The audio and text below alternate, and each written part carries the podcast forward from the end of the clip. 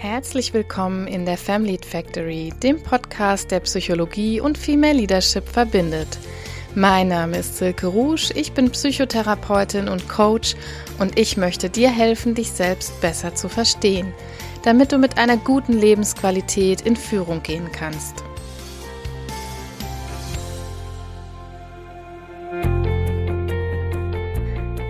Begrüße euch ganz herzlich heute hier in der Family Factory. Schön, dass du da bist. Und hier bist du genau richtig, wenn du dich für Themen rund um die Karriere interessierst, wenn du dich für Female Empowerment interessierst, aber auch für das Thema Selbstermächtigung. Und ja, wenn du daran interessiert bist, in deiner Karriere weiterzukommen, dich weiterzuentwickeln und vielleicht psychologische Aspekte dazu hören magst. Heute sitze ich hier bei 30 Grad im schönen Mittelhessen. Hier Mitte Mai. Es ist unglaublich, unfassbar, wie heiß es dieser Tage schon hier geworden ist. Aber ich freue mich umso mehr, dass ich jetzt ein paar ruhige Minuten bis Stunden habe, je nachdem, wie viel Glück mir meine vier Kinder bescheren und für dich diesen Podcast hier aufnehmen kann. FOMO, The Fear of Missing Out, die Angst, etwas zu verpassen. Heute soll es darum gehen, was sich dahinter eigentlich versteckt und vor allem auch, was man konkret tun kann. FOMO wird auch als eine der dunklen Seiten von Social Media bezeichnet, aber ganz ehrlich, ich persönlich kenne das Phänomen auch schon aus Zeiten, in denen Social Media noch gar kein wirkliches Thema war. Wenn ihr euch vielleicht fragt, ähm, was ist das denn jetzt für ein Thema oder was sucht dieses Thema hier, dann antworte ich euch als Psychologin. Ne? Studien weisen ganz klar nach, je mehr FOMO jemand empfindet, desto geringer ist die Lebenszufriedenheit. Und ich finde immer, wenn etwas die Lebensqualität senkt, dann geht es uns irgendwie alle an. Interessant ist, warum entsteht FOMO eigentlich? Was hat einen Einfluss darauf und wie reduzieren wir sie? Darum im weitesten Sinne geht's heute. Außerdem würde ich sagen, je mehr wir ins Business verstrickt sind, je globalisierter und auch privilegierter wir leben, desto eher spielt FOMO tatsächlich eine Rolle in unserem Leben. Ich habe insgesamt heute drei Impulse mitgebracht, die ich gerne mit dir und euch teilen möchte, denn ich halte es für sehr, sehr relevant in einer Welt, die immer komplexer wird, gut klarzukommen. Deshalb mein Impuls Nummer eins. In der Persönlichkeitspsychologie spricht man ja auch von einer sogenannten VUCA-Welt. Ne? Viele von euch werden das schon gehört haben, vor allem alle, die so aus dem Bereich Management oder Coaching kommen. Unsere VUCA-Welt, das ist ein Akronym mit V geschrieben, ist alles volatil, also unbeständig. Es ist unkontrollierbar, es ist alles sehr komplex und es ist alles mehrdeutig. Also der letzte Buchstabe, das A, steht für Ambiguität, für die Mehrdeutigkeit. Social Media hat letztlich dazu geführt, dass wir eigentlich mit zwei Welten klarkommen müssen. Eine reale Welt und dann nochmal eine virtuelle Parallelwelt, wenn wir so wollen. Diese Parallelwelt, die erscheint bisweilen aber auch sehr real, denn es können nicht nur zahllose Bilder und Messages geteilt werden, sondern mittlerweile ja auch Echtzeit, also Live-Videos, die wir miteinander teilen.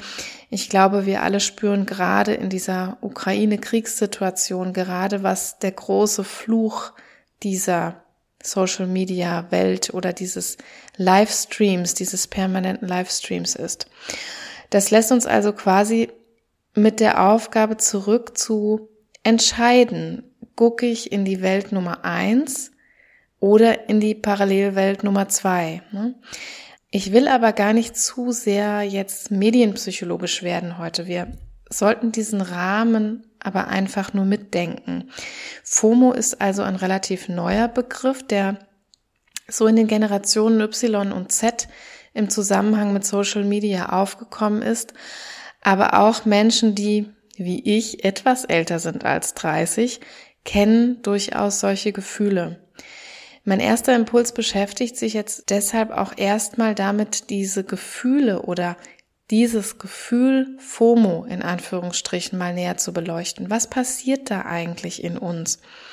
Als erstes kann man eben sagen, dass FOMO nicht nur ein einziges Gefühl ist, so wie Freude oder Ärger, Wut, Überraschung, ne, sondern eher so ein Konglomerat an Gefühlen. Also ich habe da manchmal Ärger mit drin, zum Beispiel über die eigene Abwesenheit, wenn ich Bilder anschaue von Freunden, die irgendeinem Ereignis beiwohnen, irgend auf einer Party sind zum Beispiel, dann empfinde ich manchmal Ärger über meine eigene Abwesenheit. Ich kann aber auch von Angst geplagt sein, zum Beispiel vor einer falschen Entscheidung, vor verpassten Gelegenheiten, Angst vor Ausgrenzung zum Beispiel. Das ist ein ganz großes Thema, wenn wir uns über FOMO unterhalten. Aber auch Neid spielt natürlich eine Rolle. Ne? So dieser Gedanke, die anderen haben es immer besser als ich. Woanders ist das Gras grüner als in meinem eigenen Vorgarten. Zum gewissen Grad natürlich alles normal. Ne? Wenn ihr das jetzt hört, dann werden viele von euch das auch kennen oder diese Einzelgefühle kennen. Also zu einem gewissen Grad sehr normal. Das animiert und inspiriert uns auch. Also, dass wenn wir diese Bilder sehen, zum Beispiel, wie jemand sein Haus ganz toll dekoriert hat oder so, dann können wir schon bisweilen die eine oder andere dieser Emotionen empfinden, aber es animiert und inspiriert uns auch, zum Beispiel gewisse Sachen nachzumachen, wenn wir das irgendwo bei Pinterest sehen oder so, dass wir das dann auch nachmachen, weil unsere Fantasie einfach angeregt ist. Also es hat nicht nur negative Seiten bis zu einem gewissen Grad, kennen wir das auch alle und es ist auch händelbar und völlig okay. Problematisch wird das Ganze eigentlich erst, wenn wir wirklich, wirklich durch dieses Unbehagen gestresst sind, wenn wir zum Beispiel uns dabei ertappen, dass wir richtig handysüchtig geworden sind, wenn körperliche Symptome wie Unruhe und Schlafstörungen auftreten oder wir einfach so eine generelle Unzufriedenheit entwickeln. Also ich habe eben so dieses, diesen Ausspruch benutzt, das Gras ist woanders immer grüner. Das kann man ja mal denken, aber wenn das zu so einer generellen Lebenshaltung mutiert, sage ich mal, dann merken wir schon, da ist irgendwie was nicht mehr so ganz in Ordnung. Da könnte das auch so einen fast krankhaften Charakter bekommen. Also FOMO wird zwar als Social-Media-Krankheit gehandelt, wichtig ist aber auch zu verstehen, dass diese negativen Gefühle eigentlich durch Social Media ja nur befeuert werden. Ne? Also die Quelle liegt eigentlich im realen Leben. Wir alle haben das auch schon erlebt. Also Beispiele wären, ich bin zum Beispiel krank und lieg tatenlos auf der Couch rum und dann schaue ich mir irgendwelche Bilder an, die Freunde oder KollegInnen gepostet haben. Und dann kannst du zu diesem Konglomerat an Gefühlen kommen. Oder zwei Events überschneiden sich zum Beispiel. Ne? Und ich habe zum Beispiel ein familiäres Event, ein Familientreffen steht an und ein freundschaftliches Event. Meine Freunde haben mich da zu einer ganz tollen Party eingeladen oder ein Job-Event überschneidet sich damit, dass ich das Netzwerk-Event schlechthin an diesem Tag versäume, wenn ich mich für die Familienfeier entscheide. Oder ich schlage zum Beispiel ein Jobangebot aus. Ne, das sind Situationen im realen Leben, also in unserer Welt Nummer eins, wie ich sie eben genannt habe. Und das heißt, im realen Leben passieren Dinge, aber dann befeuere ich meine negativen Gedanken und Gefühle eben durch Social Media oder auch zum Beispiel durch Telefonate oder ähnliches.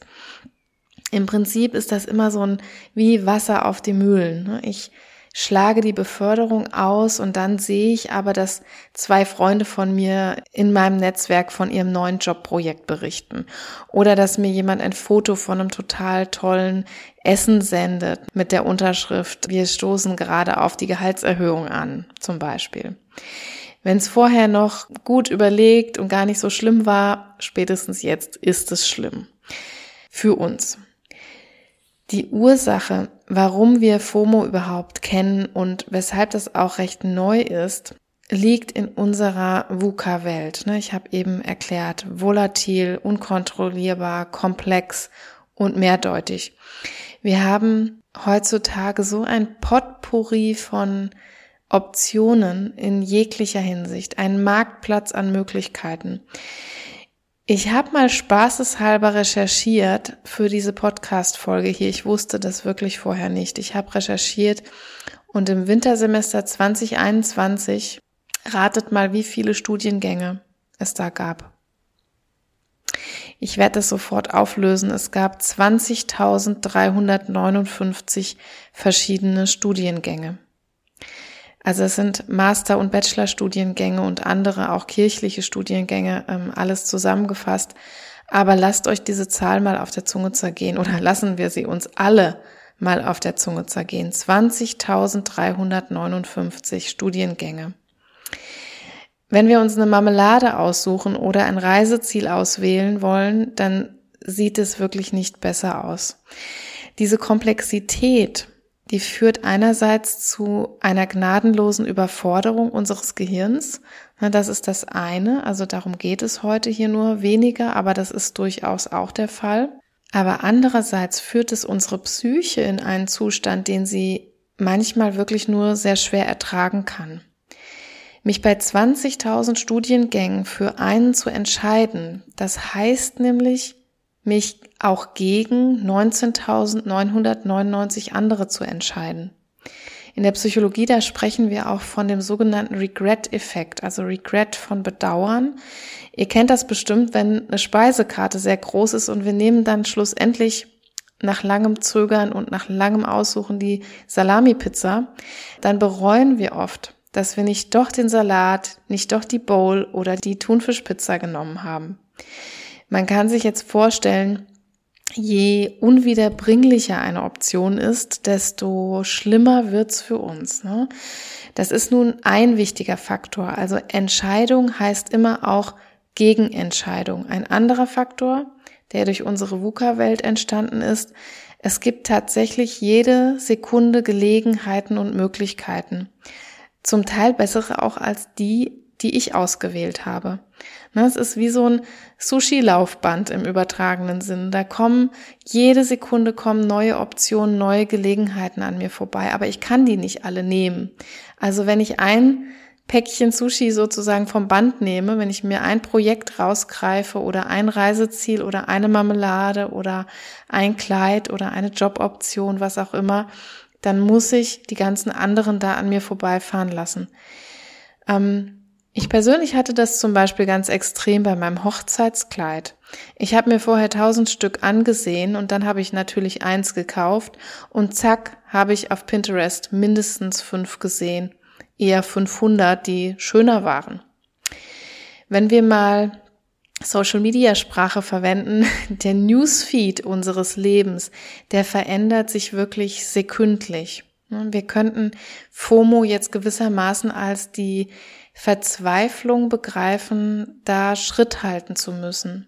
Bevor ich nachher im dritten Impuls so auf einige Strategien gucken möchte, um FOMO einzudämmen, will ich vorerst nochmal näher auf das Thema Vergleiche eingehen. Zunächst mal ist es völlig normal, dass wir vergleichen. Ne? Also ähm, jede und jeder vergleicht sich und das ist in unserer Entwicklung auch wichtig, denn durch den Abgleich mit anderen, da definieren wir uns auch gewissermaßen selber aus. Ne? Also Beispielsweise bin ich groß oder klein, bin ich Junge oder Mädchen, laufe ich eher schnell oder eher langsam. Sprich, wir brauchen Vergleiche ein Stück weit, auch um unsere Kultur zu begreifen, ne? um zu lernen und um unsere eigene Identität auszuformen. Das ist eine Art von Shaping, wenn man so will. Ich gewinne Kontur auch, indem ich mich abgrenze zu anderen, indem ich mich selber ausdefiniere. Was ist an mir vielleicht auch anders als an anderen? Es ist schon ein wichtiges, wichtiger Entwicklungsschritt in der Identitätsfindung, aber Vergleiche neigen eben dazu, je älter wir jetzt werden, sehr wertend zu werden. Es geht weg von ich bin klein und du bist groß, eher hin zu einem ähm, ich bin leider so klein und du bist glücklicherweise so groß. Und wir Menschen neigen jetzt dazu, immer sogenannte Aufwärtsvergleiche zu machen. Ich schaue denen hinterher, die größer, dünner, reicher, eloquenter sind als ich. Das Resultat ist dann, also wir schneiden immer natürlich sehr schlecht ab, wenn wir das machen. Äh, wenn wir am Chiemsee waren und uns Fotos von denen auf Bali anschauen, dann kriegt unsere Psyche da ganz schön eins drüber. Ne? Wenn ich ganz klein auf einer Gartenparty heirate, dann geht's mir vielleicht richtig mies, wenn ich dann Bilder von der 50.000 Euro Hochzeit auf Sardinien angucke. Der Punkt ist jetzt aber gar nicht so sehr, dass das eine immer bescheidener ist als das andere. Der Punkt ist, dass wir permanent unsere eigenen Entscheidungen abwerten damit. Ich meine, wir haben doch diese Entscheidungen auch mal getroffen. Nicht, weil wir alle blöd, kurzsichtig und geistig umnachtet sind, sondern weil wir gute Gründe dafür hatten. Vielleicht ist man nicht nach Bali geflogen, weil man den kleinen Kindern diesen Druckausgleich und keine tropische Hitze zumuten wollte. Vielleicht hat man im Garten gefeiert, damit auch die 92-jährige Uroma teilnehmen konnte. Whatever. Was wir mit diesen selbstabwertenden Vergleichen tun, ist, unsere individuellen Lebensumstände letztendlich total zu vernachlässigen. Wir bewerten in diesem Moment nicht die Realität. Ne? Wir bewerten nicht, wie alt sind wir, wie viel Geld haben wir, haben wir kleine Kinder, sind wir vielleicht erschöpft, welche Beziehungen haben wir. Ich könnte das jetzt ewig fortsetzen, aber kurzum, wir verdrängen einfach in dem Moment unsere Erlebnisrealität, ja, unsere Lebensumstände, die wir eigentlich aber mitdenken müssen, wenn wir eine Entscheidung treffen. Das tun wir eben nicht, wenn wir ungefiltert diese Bilder anderer Menschen im Netz anschauen zum Beispiel. Diesen Vergleich mit Bali, den ich eben im Beispiel hatte, äh, wenn ich den noch mal ranziehe, also wenn ich mich jetzt als Einzelperson entscheiden müsste, ja, dann würde Bali eindeutig gewinnen ne? und dann wäre das sehr, sehr viel cooler. Das bin ich aber nicht. Das ist nicht meine Realität. Das ist sehr sinnvoll, das beim Vergleichen im Hinterkopf zu haben. Ne? Also Vergleichen ist prinzipiell ganz okay, aber wenn eine Wertung reinkommt, dann sollten wir am besten immer darauf achten, dass ich mich mit Menschen vergleiche, die in ähnlichen Lebensrealitäten stecken wie ich selber.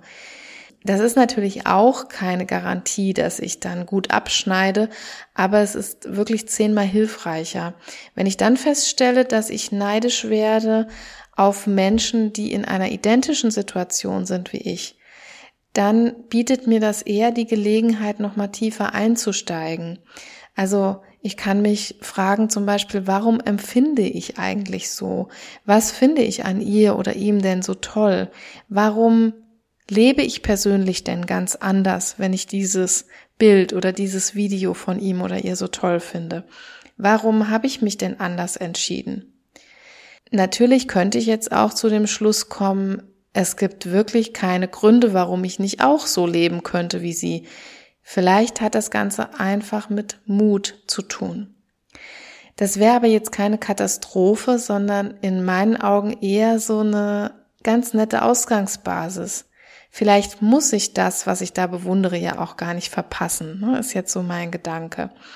Also schlussendlich sind beide Varianten möglich, wenn ich wertende Vergleiche ziehe, Entweder ich verrenne mich da, weil ich mit Menschen fernab meiner Realität vergleiche, oder aber es gibt eventuell durch tiefergehende Reflexion auch die Möglichkeit, dass meine negativen Gefühle nur deshalb entstehen, weil ich durchaus so leben, aussehen, Karriere machen, reisen könnte wie XY auch, es aber nicht tue. Ne? Und dann kann ich eben weitergehend in die Reflexion einsteigen und kann mir überlegen, warum ich das denn nicht tue und ob es dafür gute Gründe gibt oder ob mir vielleicht einfach bisher der Mut gefehlt hat. Mein dritter und letzter Punkt, der beinhaltet jetzt nochmal so einige konkrete Handlungsimpulse. Wir haben jetzt einiges dazu gehört. Was ist eigentlich FOMO? Wie entsteht das? Was macht das mit unserer Psyche? Und haben gelernt, da spielen Vergleiche auch eine ganz große Rolle. Und jetzt soll es eben nochmal so um konkrete Strategien oder ja Impulse für dein alltägliches Leben gehen. Wenn du merkst, dass FOMO für dich ein Thema ist, sei es jetzt, weil du kaum vom Handy lassen kannst oder weil du einfach nicht gut ertragen kannst, dass deine Freunde, Freundinnen, Kolleginnen irgendwelche Ereignisse ohne dich erleben. Vielleicht hast du aber auch deine ganz eigenen Schwierigkeiten damit, die ich jetzt hier noch nicht so angesprochen habe, im Job oder privat. Ähm, vorletzte Woche, da habe ich über Selbstfürsorge gesprochen.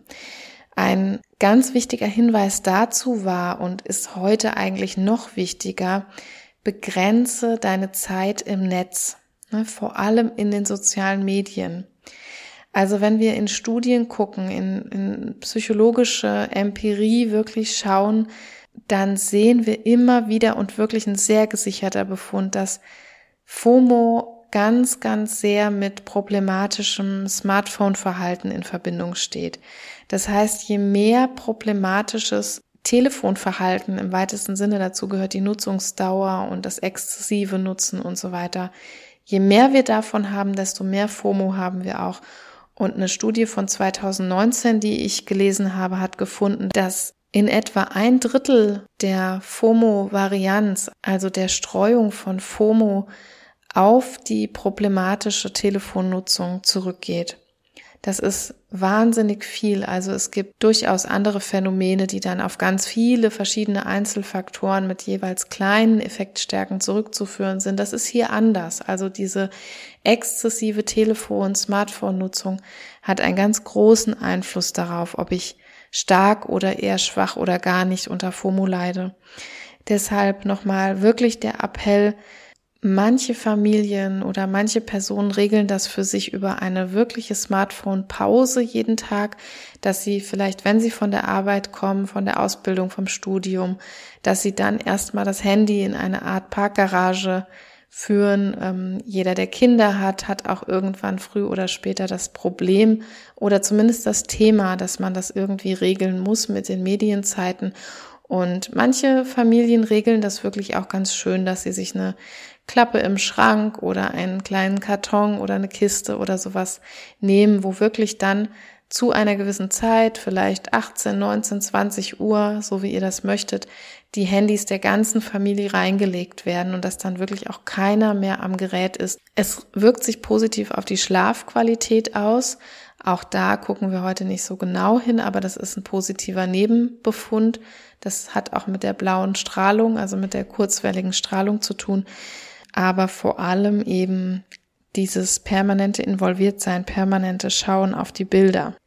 Und der nächste Punkt, der schließt sich fast automatisch an diesen ersten Punkt an, und zwar gewinnst du ja jetzt wertvolle Zeit. Also in der Zeit, in der ich jetzt nicht das Handy oder nicht das iPad benutze, da gewinne ich erstmal wertvolle Zeit und für viele kann das aber auch sehr schwierig sein, besonders wenn schon eine gewisse Art von Handysucht entstanden ist, diese Zeit wieder zu füllen. Und da kannst du mal probieren, die wirklich gezielt mit bedeutsamen anderen zu füllen.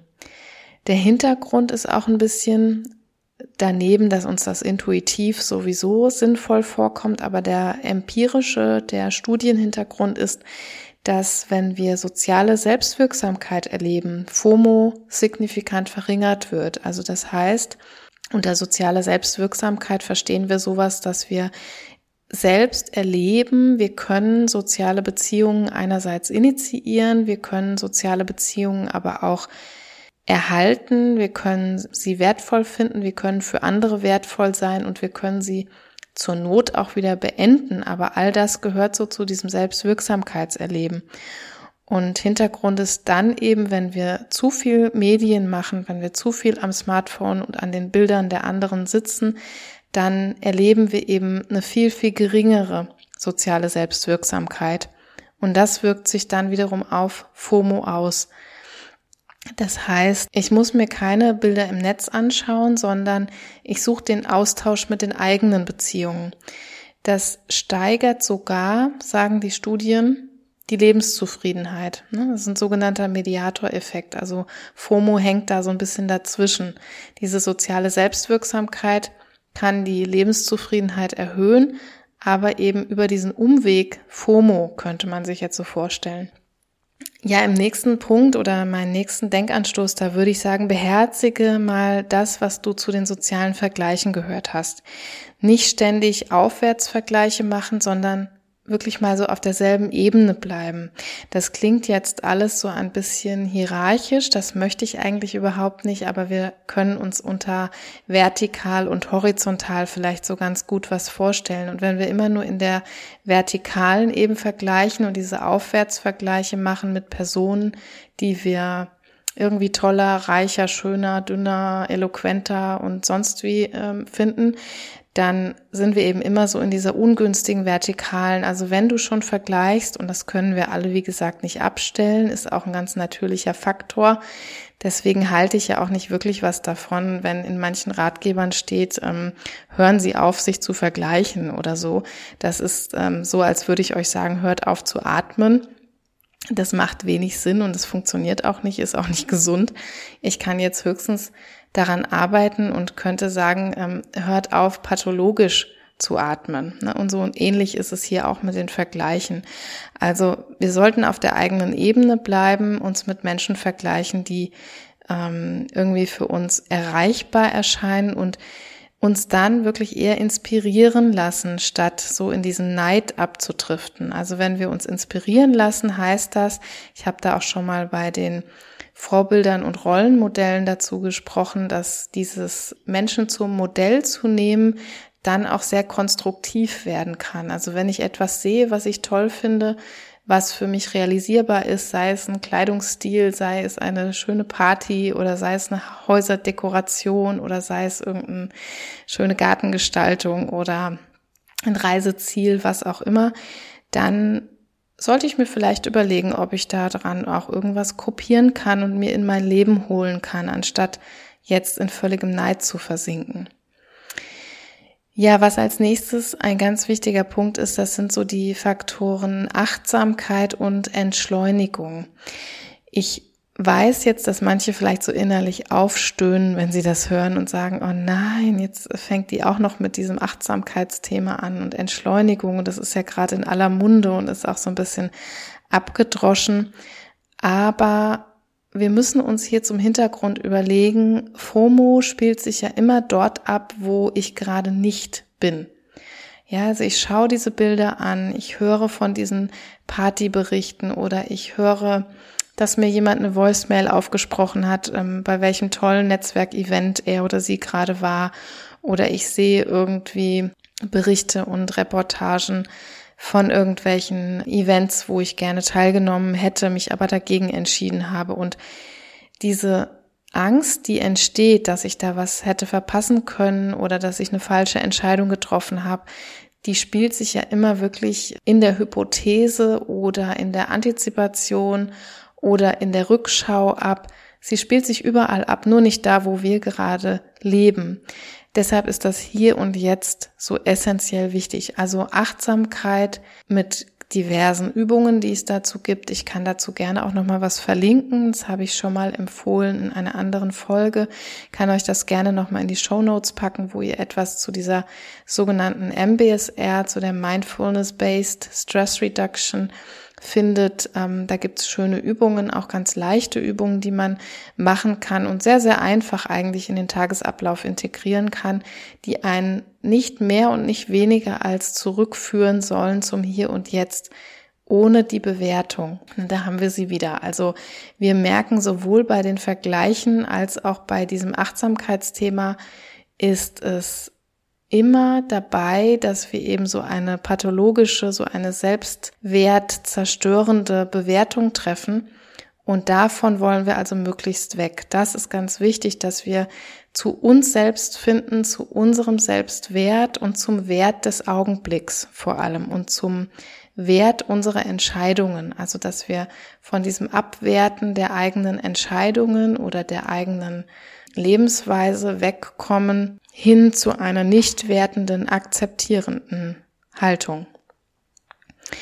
Und dazu können wir uns auch, das ist so ähm, der nächste Punkt, den ich hier auf meiner Liste habe, als ich überlegt habe, was tut denn Menschen gut, wenn sie sehr unter FOMO leiden, die Achtsamkeit zu praktizieren. Auch das weiß ich, dass da gerade so ein ziemlicher Hype darum ist, aber ähm, es soll mich nicht davon abhalten, weil ich trotzdem weiß, dass es wirkt, euch das nochmal ans Herz zu legen und das mit euch zu teilen, denn diese Frage, was ist denn gut in meinem Leben, sich zu überlegen und darüber mal gezielt zu reflektieren. Manche machen das mit einer Art Tagebuch, manche schreiben einfach abends mal was auf einen kleinen Zettel, manche denken sich das auch nur, manche führen eine Handy-App darüber. Das könnt ihr ganz nach eurer Fasson entscheiden. Aber es ist wirklich sehr dienlich, diese Dankbarkeit regelmäßig zu praktizieren. Was auch ein äh, schöner Rahmen dafür ist, ist das sogenannte Sechs-Minuten-Tagebuch. Ihr habt das vielleicht schon mal irgendwo im Buchhandel liegen sehen.